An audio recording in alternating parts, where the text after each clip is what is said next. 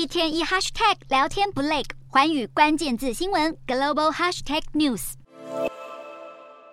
戴着红色钢盔的夏威夷国民警卫队，在爆发野火的毛伊岛持续进行搜救工作。画面中可以看到，该座岛上许多设施都被烧成废墟，街道上满是灰烬和残骸，就连汽车也被烧融。整座岛可以说是满目疮痍。在夏威夷当局快马加鞭进行搜救重建工作之际，民众不满的情绪却在沸腾当中。外界也开始质疑当地政府因应重大灾难的措施有很大的问题，甚至有幸存者报料，在野火爆发的当下，他们并未接获警告，直到火势已经烧到对接，他们才发现大难临头，只能靠自己的力量逃离有如炼狱的灾区。而当局目前依然积极地展开搜索工作，州长葛林也表示，他已授权对紧急应变系统进行全面性检讨，意味着当局将会详细调查为何灾难发生的当下警报没有响起。与此同时，当局也着手评估重建城镇所需花费的成本。